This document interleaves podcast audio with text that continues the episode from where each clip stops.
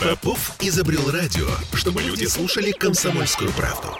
Я слушаю радио КП и тебе рекомендую. «Пять углов». День флаг сегодня. День флага России.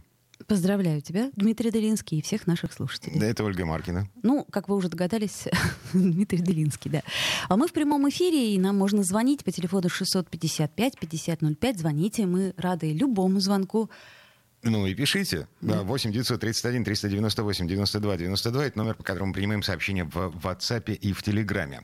Значит, а что у нас сегодня? Во-первых, тучи сгустились над городом. Вот. Как-то А неожиданно, поплохело. а неожиданно, между прочим, обещали 27 и солнце, и все это неправда, как обычно. Но об этом мы поговорим чуть позже, ближе к концу. А, через полчаса примерно. А, еще у нас есть а, судьба Мефистофеля. Помните, а, вот этот барельеф на Лахтинской, который сбили, э, ну, все знают, при каких обстоятельствах и кто отдал, отдал распоряжение, чтобы его сбили. И дом Лишневского до сих пор скучает. Где же мой Мефистофель? А, Появился новый поворот в этой истории. А, Мефистофель может вернуться, но только для этого а, нашим властям нужно принять одно маленькое решение и найти деньги. Ну, собственно, поговорим об этом тоже чуть позже. А прямо сейчас у нас килька в томатном соусе. Нет, я, я честное слово не понимаю. Но зачем надо утро понедельника начинать с кильки в томатном соусе? Кто, кто вообще ее придумал? Кильку в томатном соусе придумали специально для туристов. Мы сейчас переживаем после вкуса от выходных. Я не знаю, как ты. а, Я ставил палатку в очередной раз на берегу, э, на этот раз в Оксы.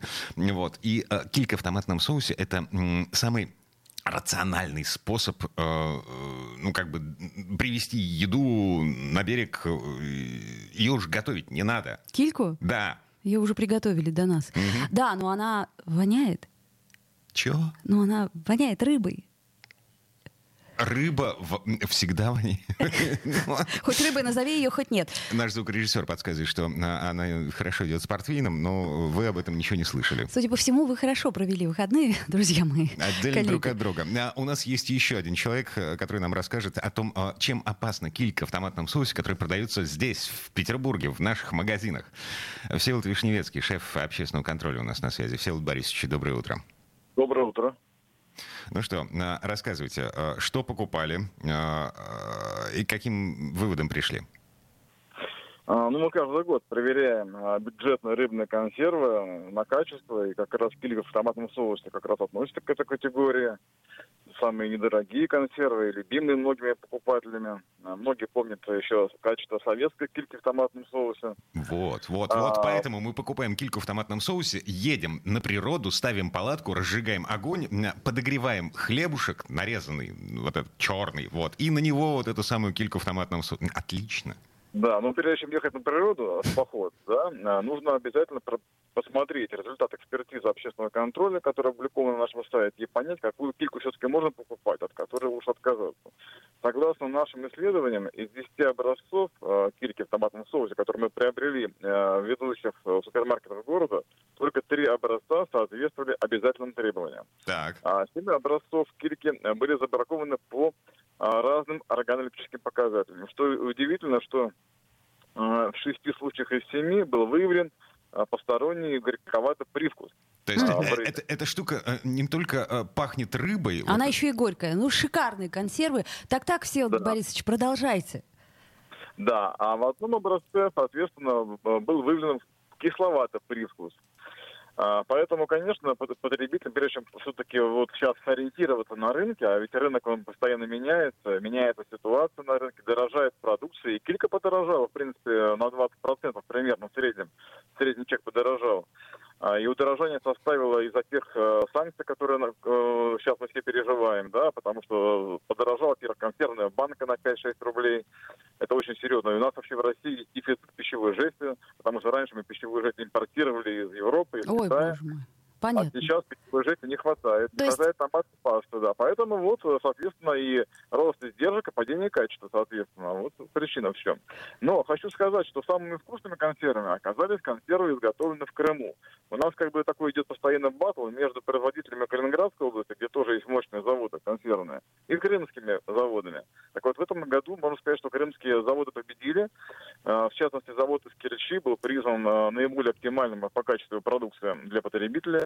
Она, во-первых, стоила э, всего лишь 267 рублей за килограмм, то есть очень доступная цена, в то время как, внимание, консервы из Калининграда за килограмм стоили в два раза больше, 560 рублей. Так, Всеволод Борисович, это нормально. Смотрите, там море холодное в Калининграде. Килька, ну, она такая скромная, такая маленькая, а в, так сказать, в Черноморском-то курорте. Ну, в принципе, температура, температура климата, она особо не влияет, конечно, на качество. Тут, конечно, влияет э, на цену, да, то есть все-таки в Крыму получается больше экономия действует, и там дешевле ресурсы, э, и дешевле, видимо, рабочие силы, и э, сама переработка. Вот, что хотелось бы еще внимание радиослушателей ваших обратить на что? Что выбирайте все-таки рыбный консерв, в том числе и кильку, которые выработаны прямо на берегу, то есть в тех э, районах, где есть доступ, собственно говоря, к береговой линии.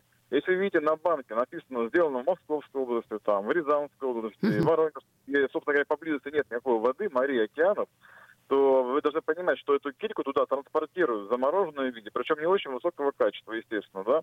Именно об этом и говорит вот то самое горьковатый принцип, который мы выявляем в ходе исследования. То есть уже э, рыбное сырье поступает в такие дальние расстояния, а, уже на пределах срока годности, соответственно, и поэтому уже э, качество органически теряется. Поэтому лучше выбирать те консервы, которые выработаны на берегу. А если, например, у нас есть плавзаводы, которые вырабатывают прямо в море рыбные консервы, то еще лучше. Э, Всеволод вот смотрите, где произведена эта продукция. Ага. Смотрите, вот эти семь э, забракованных образцов, э, в принципе, ничего опасного там не нашли. Они просто э, невкусные. Я правильно понимаю? Абсолютно верно, потому что консервная банка, она проходит э, процедуру э, э значит, промышленной стерильности, то есть там идет нагрев до 130 градусов, конечно, там нет никакой там микрофлоры, безусловно, она вся погибает. Срок годности банки э, там 2-3 года, в зависимости от вида консервов. Поэтому в жестяной банке, конечно, при каком температуре продукция может храниться в течение 2-3 лет. И эта информация указана на uh-huh. банке. Поэтому банка внутри безопасна, содержимое банки безопасно. Но по органолептике, естественно, да, вот есть такие нюансы, которые потребитель должен внимание обратить и, конечно, внимательно изучить экспертизу общественного контроля на нашем сайте. Понятно. Значит, берем, короче говоря, крымскую дешевую кильку. Но если что, да, ничего страшного. Она да, не умрем. вполне оптимально, то есть со- соотношение цены и качества оптимально именно у крымской кильки в, в, в этом году. Э, Всеволод Вишневецкий был у нас на связи. Всеволод Борисович, спасибо, хорошего дня. Взаимно, всего доброго, до свидания. Так, и Григорий нам пишет, бюджетные рыбные консервы называются у туристов «братское кладбище». О, это потому что они так лежат. Вот так вот, голова к ноге, ну, в смысле, к хвосту, извините. Мне казалось, что так называют э, вот эту, эту, как ее, не кильку, а шпроты. Шпроты, да. Шпроты, да. Все понравилось, особенно шпроты. Э, вот. Э, а ты-то сам-то любишь, да, кильку, я так понимаю? Так, а, мы же бешеные собаки, семь верст не крюк и э, турист ты со страшной силой. Мы ребенка уже... К кильке приучили. Ну, Отлично, бывает. Да, еще пишет нам, что в Крыму бычки в томате, а килька, ну так, э, бычки в томате. Ну, чаще, чем килька. А между прочим, еще говорят, что кильку подменяют на хамсу. А хамса это вовсе даже не килька, это гораздо более дешевое нечто с хвостом. Извините. Ладно. Я не за кильку, но, э, друзья мои, главное, что это безопасно. Ольга Маркина, эстет. Дмитрий Делинский, турист. Не эстет. Да, музыкальная пауза. Вернемся через пару минут.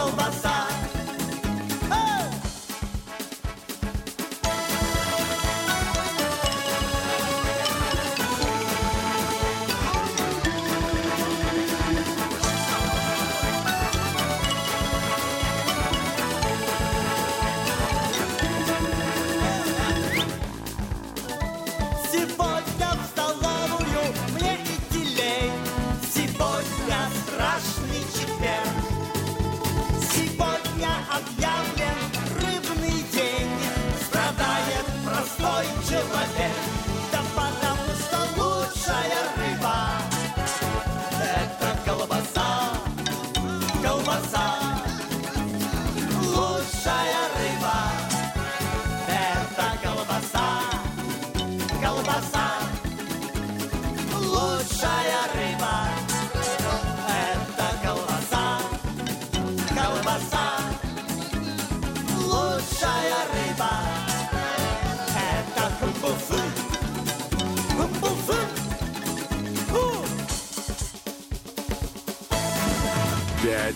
Углов».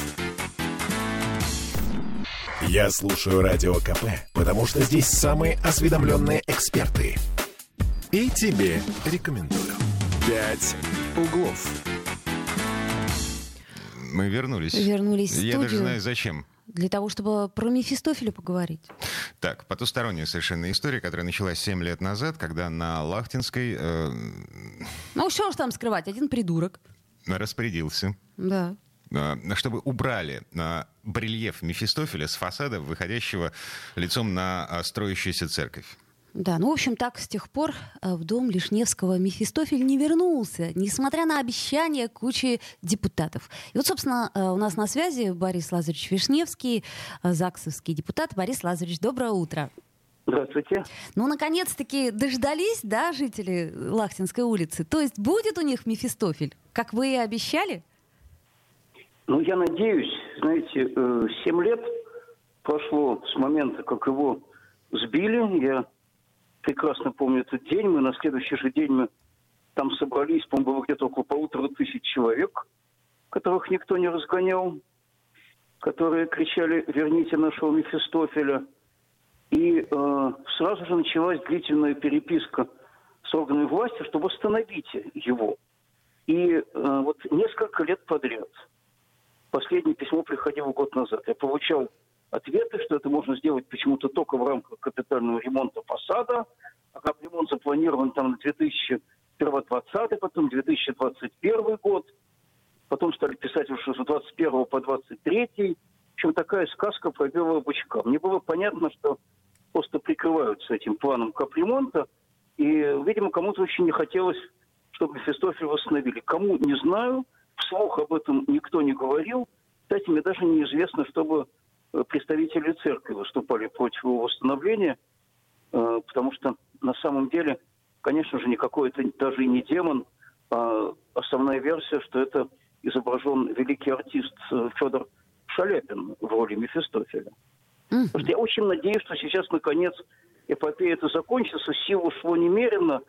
Спасибо огромное Елене Турковской, э, правнучке э, великого архитектора Лишневского, э, которая добивалась вот все эти годы восстановления Мефистофеля. Я очень надеюсь, что все-таки сейчас удастся его вернуть на место. Ну так, собственно, осторожно, тьфу-тьфу, постучим по дереву. Собственно, почему а, мы сейчас об этом говорим? Фонд капремонта сообщил о том, что ремонт фасада а, дома Лишневского запланирован на 2023 год. Есть цифра. А, В смете а, на ремонт фасада запланировано 42 миллиона 550 тысяч э, 551 тысяча 193 важно. рубля 36 копеек на ремонт фасада. А В связи с этим у общественности возникает вопрос, а хватит ли денег на качественный ремонт фасада с восстановлением вот этого разрушенного барельефа? Потому что у нас э, полным-полно примеров, в том числе в центре Петербурга, на исторических зданиях, когда м, а, Тяп-ляп. в результате Сделали. а, доверяли эти работы гастарбайтерам из Средней Азии. Которые старались сделать примеры. примерно. Да. Э, Ну, во-первых, будем следить, конечно. Во-вторых, я думаю, что денег более чем хватит. Знаете, учитывая, что э, обломки сохранились, огромное количество фотографий, э, восстановить на самом деле не очень сложный барельеф, э, это не стоит больших денег. Даже когда нас пугали тем, что это очень дорого, я помню, что глава ГИОПа Сергей Макаров говорил о сумме там в 4, 5, там 6 миллионов рублей. И то мне казалось, что это сильно завышено. Ну, это когда Поэтому было? я думаю, что, безусловно, это было в 2015 году. Но я думаю, что, безусловно, конечно, можно восстановить фасад и восстановить Мефистофеля. И даже были уже организации, которые вообще были готовы чуть не за свой счет его восстанавливать. Я помню. Понимаете, только бы разрешили это сделать. Но это сделать не позволяли, потому что это можно было делать только в рамках планового капремонта фасада. Вот такие у нас э, там странные, мягко говоря, правила, к сожалению, установлены. Борис Поэтому вот шла многолетняя переписка. Я все время просил приблизить срок капремонта, а мне все время в этом отказывали. Ну, вот сейчас уже 22 год, если хотя бы в 23-м Мефистофель вернется через 8 лет после того, как его пытались уничтожить, ну, будет, конечно, большой праздник, и не только у жителей Вахтинской улицы, вообще у всех, кому дорог этот дом и дорого это замечательное совершенно изображение. мгм. праздник, конечно, устроим, но пока рано радоваться. Слушайте, а у меня к вам такой вопрос. Пока рано. Вот у нас Я э, очень осторожен тут буду. на Гачинской сбивали, э, так сказать, штукатурку, которая могла упасть на голову прохожим. А у нас там тоже лепнина, знаете ли. Но не, не настолько э, исторически, настолько, и но не настолько красивая. художественно ценная. И тем не менее, вот у меня вопрос, как вы думаете, а восстановят ли нам эту лепнину, которую сбивали, чтобы она не упала нам на головы? Я задавала этот вопрос, но мне на него не ответили рабочие. Ну, нашла Э, кому Я вам задавать. советую это не у рабочих, конечно же, спрашивать. У вас э, это здание является памятником? Ну, судя по э, времени его, так сказать, э, постройки, да, думаю, что да, является. Нет, нет, нет. Смотрите, э, речь не, не только о времени его постройки. Время постройки, если оно построено до, 2000 до 1917 года, ночное историческое здание, значит, его снести нельзя.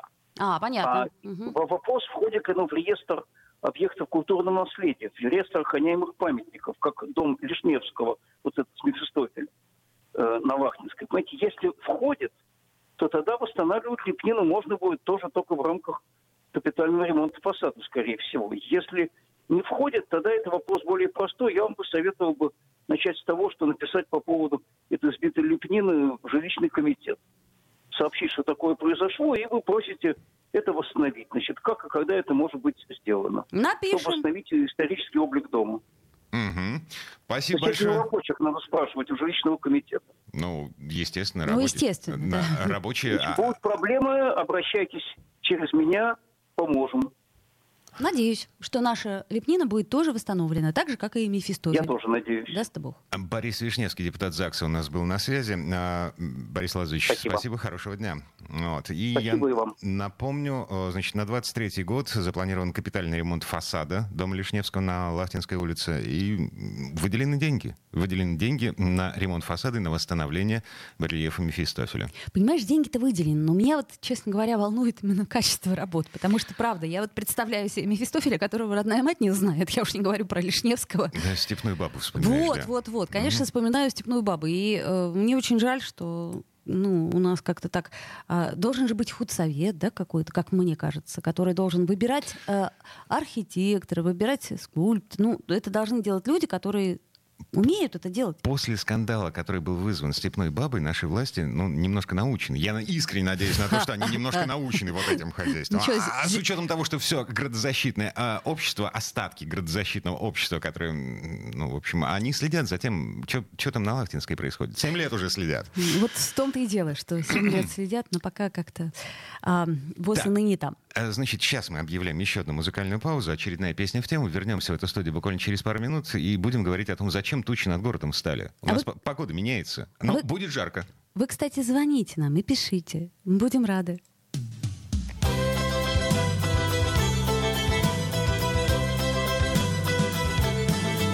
Плюс один, ноль, плюс два Почернела зима, расцветает январь, язвое небо. С юга ветер приполз неспособный на бег. Пожирает дохляк, пересоленный снег А за ним как чума. Весна, а за ним как чума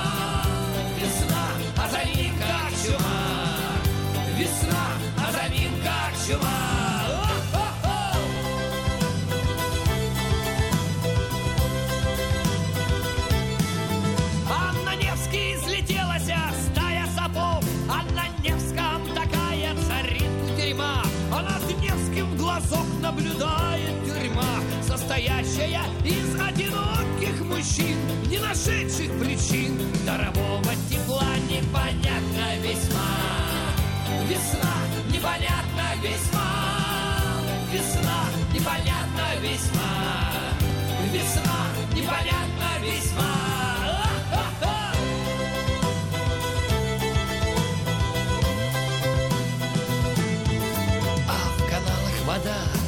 отражает мосты и обрывы дворцов, и колонны леса, и стога куполов, и курятник киоск, раздающий так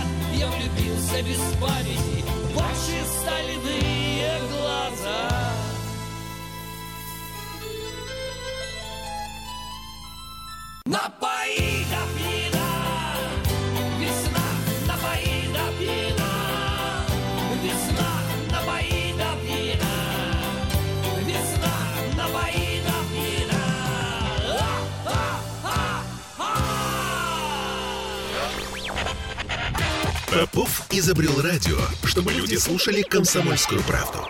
Я слушаю Радио КП и тебе рекомендую. «Пять углов». Сбивать Мефистофеля это круто. Этот человек будет э, всю загромную жизнь помнить. Ему будут напоминать об этом. А, Это вдогонку к предыдущей четверти часа, когда мы вместе с э, Борисом Вишневским обсуждали судьбу брельеф на Лахтинской улице. А, Я напомню еще раз на всякий случай, 23-й год не за горами. На 23-й запланирован капитальный ремонт фасада. И вроде как деньги выделены в том числе на а, восстановление этого скандального брельефа. Говорят, обещанного три года ждут. Но в Петербурге мы так неспешно живем, поэтому семь лет. А то и больше. 8 с А, 2015-го. 655-5005 наш телефон. Э, Звоните нам, если у вас есть какие-то новости, о которых мы не поговорили. Это, кстати, Дмитрий Делинский. Да, это Ольга Маркина и 8 931 398 92 92. Это номер, по которому нам можно писать в WhatsApp э, и в Telegram. Да. И звонок у нас есть. Доброе утро. Доброе, Александр. Александр. Да, ну интересно. Вот ко мне родственник несколько лет назад приезжал из-за границы. Но об этом Мефистофеле написали большинство европейских газет. Мгм. А о том, что 100 а, исторических зданий во времена Валентины Ивановны разрушены, и за это время десятки, никто не написал, ни разу из европейских газет. Поэтому вот я как раз, ну я не об этом сейчас. Я о том, что вот сейчас все граждане а, по ориентировочным данным 11 тысяч а, юридических и физических лиц, но физических прежде всего, сдали замечания на новый генплан, по которому будет очередные разрушения по всему городу. Ну, это как Мамаек, знаете, прошел по городу. Так вот, выяснили, что они не регистрируются, особенно те, которые просто бросали в незаконно установленные ящики. О, Такие пластмассовые такие бросают и все. Так вот им номера не присвоены до сих пор. Ну, а я, например, не получил э, за три недели уведомление о том, что мое ценное письмо с описью на всякий случай получено. Мгм. Но вот так вот, вот так вот э, осуществляется градостроительная политика в целом. А против Мефистофеля ничего не имею. Посмотрите, Удельнинский рынок, там, ну, тогда вот я ходил, и посмотрите, в старых э, районах пятна белые от э, множества, множества барельефа, которые были сняты, и там продаются, продавались, по крайней мере. Вот такая общая картинка. Поэтому я не против частностей, но я за то, чтобы э, логика соблюдалась, особенно в градозащитной деятельности, особенно после покушения на Олега. Мгм. Вот это вот намеренное Мухин. покушение. Мгм. Да, Мухина, да, да, да. Намеренное покушение, организованное, тщательно продуманное, чтобы именно журналиста, именно градозащитника, чтобы запугать остальных. То есть, понимаете, вот там где-то я прочитал в этих в блогах, что правильно кто-то написал, так что эстонцы уже э, в Петербурге, то есть в смысле разрушения исторических памятников, понимаете, да? Мгм. Вот так народ подходит к этим, к этим вопросам. Так что вопрос глобален. И этим нужно заниматься очень серьезно. Ну, извините, я всегда с критикой. Как-то вот хочется хорошим, но не получается. Понимаем. Спасибо, Александр. Хорошего вам дня хотя бы. Ну, раз уж так не получается о хорошем. Слушайте, если это был- было спланированное покушение, то результат превзошел все ожидания. Следственный комитет, Бастрыкин лично, вот, в общем, все возбудились по поводу того, что произошло на прошлой неделе, эм, когда сносили флигели эм, Салтыковой, дом Салтыковой, да, на Большой Морской. А, так, ну, у нас еще звонок есть. Давайте коротко примем его, а то о погоде мы не узнаем. А хотелось бы. Доброе Доброе утро. утро. Доброе утро, Ольга, Дмитрий, Николай. Здравствуйте, Тут Николай. о барельефах, а буквально вчера вечером иду на нашей улице Маркина, как говорится, стоит сосед, э, Volkswagen Polo у него, и упал э, килограммовое, погнул капот и разбил лобовое стекло, понимаете? Там вроде не барельеф, но как-то печально. И он там бедный, все это участковый и так далее, но это ходьба, я не знаю, по мукам у него будет, от кого взять там денег за восстановление автомобиля. Такая вот грустная новость. Мгм. Я понимаю, Петербург — это непредсказуемый город. Как говорят, у нас Да, климат такой. падает. Знаете, все Да, то да, да. высыхает, то замерзает, и, в общем, поэтому падает. Мгм. Именно поэтому. Ладно, Спасибо, дня вам. Николай, и вам хорошего дня. Ну, давайте все-таки узнаем о погоде, что А, у нас будет падать в Юрию ближайшее время. Куткевичу сейчас звоним а, для того, чтобы разобраться в том, а, вот эти облака за окном. а, Они случайность или предсказуемость? Потому что мне, например, мой телефон предсказывал вообще другую погоду. Если бы я знала, я бы куртку хоть взяла. Сегодня с утра, а, значит, моя жена, собирая ребенка, а, надела теплые штаны на ребенка, надела куртку какую-то, в общем, чуть не свитер. А, И я спрашиваю, собственно, а что? Она говорит, а, а в телефоне написано плюс 11. Так, Юрий Арсеньевич, дорогой, здравствуйте. А, Все сошли с ума. Да, знаете, вот как-то мы не понимаем. Вот сегодня неожиданно прохладно, а я в легкой футболочке и не, не ждала, так сказать, этого всего. А обещали плюс 25. Как, Как минимум. минимум. А, Ну, вы знаете, ну, сегодня, может быть, э, где-то она э, к 20, 23, 25, может быть, и, и будет. Хотя э, во второй половине дня вечером будет, скорее всего, облачно, и даже может где-то пройти небольшой дождь. Мгм. Вот. А, а вообще, в общем, ваши все такие вот м, не- м, непонятность, это, в общем-то, все объясняется, потому что э, сейчас происходит вот э, так- такие перестройка в атмосфере. И вот очень интересно наблюдать, как вот этот вот антициклон, который нам вот эту жаркую августовскую погоду всю устроил, он вот из, послед- из последних сил борется м, с, циклонами, которые вот с запада надвигаются. И вот э, чуть вот э, западнее, буквально там э, 100-150 километров, там э, проходит э, зона э, атмосферного фронта, и там облачно, и дождики идут, и за ними более прохладная погода. Вот и у нас на этой неделе, хотя она все-таки еще будет под влиянием этого антициклона, но он вот он сдает свои позиции, поэтому э, сегодня такая вот и прохладная когда-то погода с утра, и вечером тоже будет не очень э, солнечно и тепло. Но затем вот на какой-то короткий период вот антициклон опять э, как бы с новыми силами проснется, поэтому вторник и среда будут очень э, солнечными, сухими и теплыми. А завтра до 28, Мгм. а в среду вообще до 30-31. В общем, Ой, такой вот всплеск, да, да. Последний вздох Затем- лета? Затем, ну, посмотрим. Затем, значит, вот четверг, пятница опять э, прохладнее будет э, 20-22. И тоже какие-то вот местами слабенькие совершенно дождики могут пройти. Э, а вот э, суббота-воскресенье опять чуть-чуть нас вот этим м, теплом последним порадует. Опять там до 25 будет. Но вот это вот скорее всего, это, эта вот неделя, она такая заключительная. Вот со следующей недели уже наметится устойчивое понижение температуры и такая вот, ну, обычная питерская погода. Чаще дожди, чаще а, пасмурно. Вот, э, так что вы волновались насчет школьников. Они пойдут, скорее всего, в обычную нашу сентябрьскую погоду с небольшим дождичком и там с температурой около 15. Мгм. Понятно. А, Главное стабильность. В рюкзаке должна быть э, специальная ячейка для зонта. Всегда. Мгм. Так, ам, еще получается, значит, э, э, в середине недели, в эту среду, плюс 31, к выходным станет, э, ну, там будут ну, дни, когда будет попрохладнее, в выходные снова тепло, и снова весь город ломанется э, на воду. А, и, на следующей неделе уже можно будет в лес за грибами, где-нибудь к концу следующей недели. Ну, получается так, что вот кто хочет вот э, э, последний раз окунуться в воду и схватить какой-то загар, то это вот на этой неделе. Причем не, не в каждый день еще, значит, вот в середину и выходные. Как непредсказуемо в Петербурге погода, прям непонятное что-то. Слушайте, а ощущение прям, что климат-то меняется. Я смотрю, такого лета-то жаркого, особенно августа, у нас и не было никогда. Или было? Юрий Арсеньевич. Сейчас пока еще не подведены итоги вот окончательные по августу, вот э, статистика. Не могу сказать, э, какой это август будет по вот э, температурным показателям. Э, ну, вообще у нас вот э, за это лето м, перекрыты только 4 дня у нас было, э, когда Перекрыли- перекрывались тем- температурные рекорды. Значит, так что не так, чтобы уж она очень и жаркая была, но достаточно продолжительный был вот теплый период, особенно в августе. А Два из этих дней, когда были побиты температурные рекорды, это на прошлой неделе.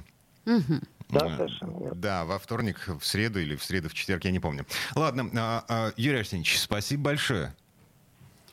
Хорошего дня. пожалуйста. Да, Юрий Куткевич, э, метеоролог, был у нас на связи, и мы понимаем, что эм, ну, Петербург по-прежнему город непредсказуемый. Абсолютно. Вот сегодня, например, надо было курточку надевать, а вот завтра уже ее можно не надевать. Но это тоже не точно. А послезавтра, ну, вообще, шлепанцы, шорты и, и как можно меньше одежды. Мне очень нравится, как выглядят улицы Петербурга, как выглядят девушки на улицах Петербурга в такую погоду. Прекратите мечтать, Дмитрий. Скоро осень.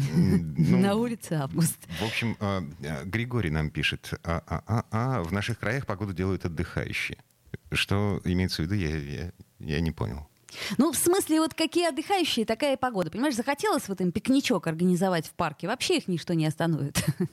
Э, Ни снег, ни град. Э, В общем, в любую погоду мы любим это дело. А. Отдыхать, в смысле. И стоять в пробках, судя по всему, тоже, потому что, ну, как бы в эти выходные я где-то часа два на выезде Это и на ты, въезде. ты Потом. пока вот еще доедешь до этой воды, пока вот ты понимаешь ли, весь истекая потом, если у тебя кондиционера нет, а если есть, то ты замерзнешь и прочее. И потом уже желанная вода не так и желанна. Правда, Дмитрий Делинский? Нет, неправда. Мгм, Уже неправда. все желанно. Ясно. Хорошо. ладно, значит, прямо сейчас мы прерываемся. Я э, ухожу допивать свой кофе. Не А, иди, допивай кофе, а я после 11 вернусь и поговорю с вами о том, почему хорошие дети — это плохо. Вместе с Аглаей Датшидзе, нашим психотерапевтом. «Пять углов». Я слушаю «Комсомольскую правду», потому что «Радио КП» — это корреспонденты в 400 городах России. От Южно-Сахалинска до Калининграда. Я слушаю «Радио КП» и тебе рекомендую.